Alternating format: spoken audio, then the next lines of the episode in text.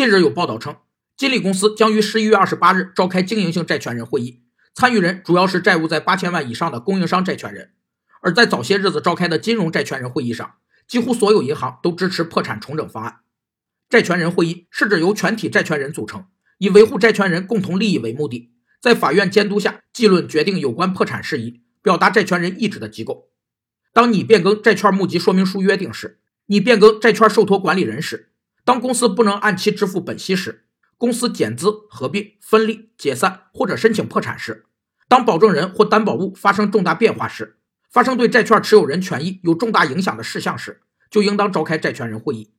在债权人会议上，无财产担保的债权人享有表决权，有财产担保的债权人无表决权，但放弃其优先受偿权者除外。金利创始人刘立荣在接受采访时表示，金利整体债务约一百七十亿元，并承认了赌博传闻。称大概十几个亿。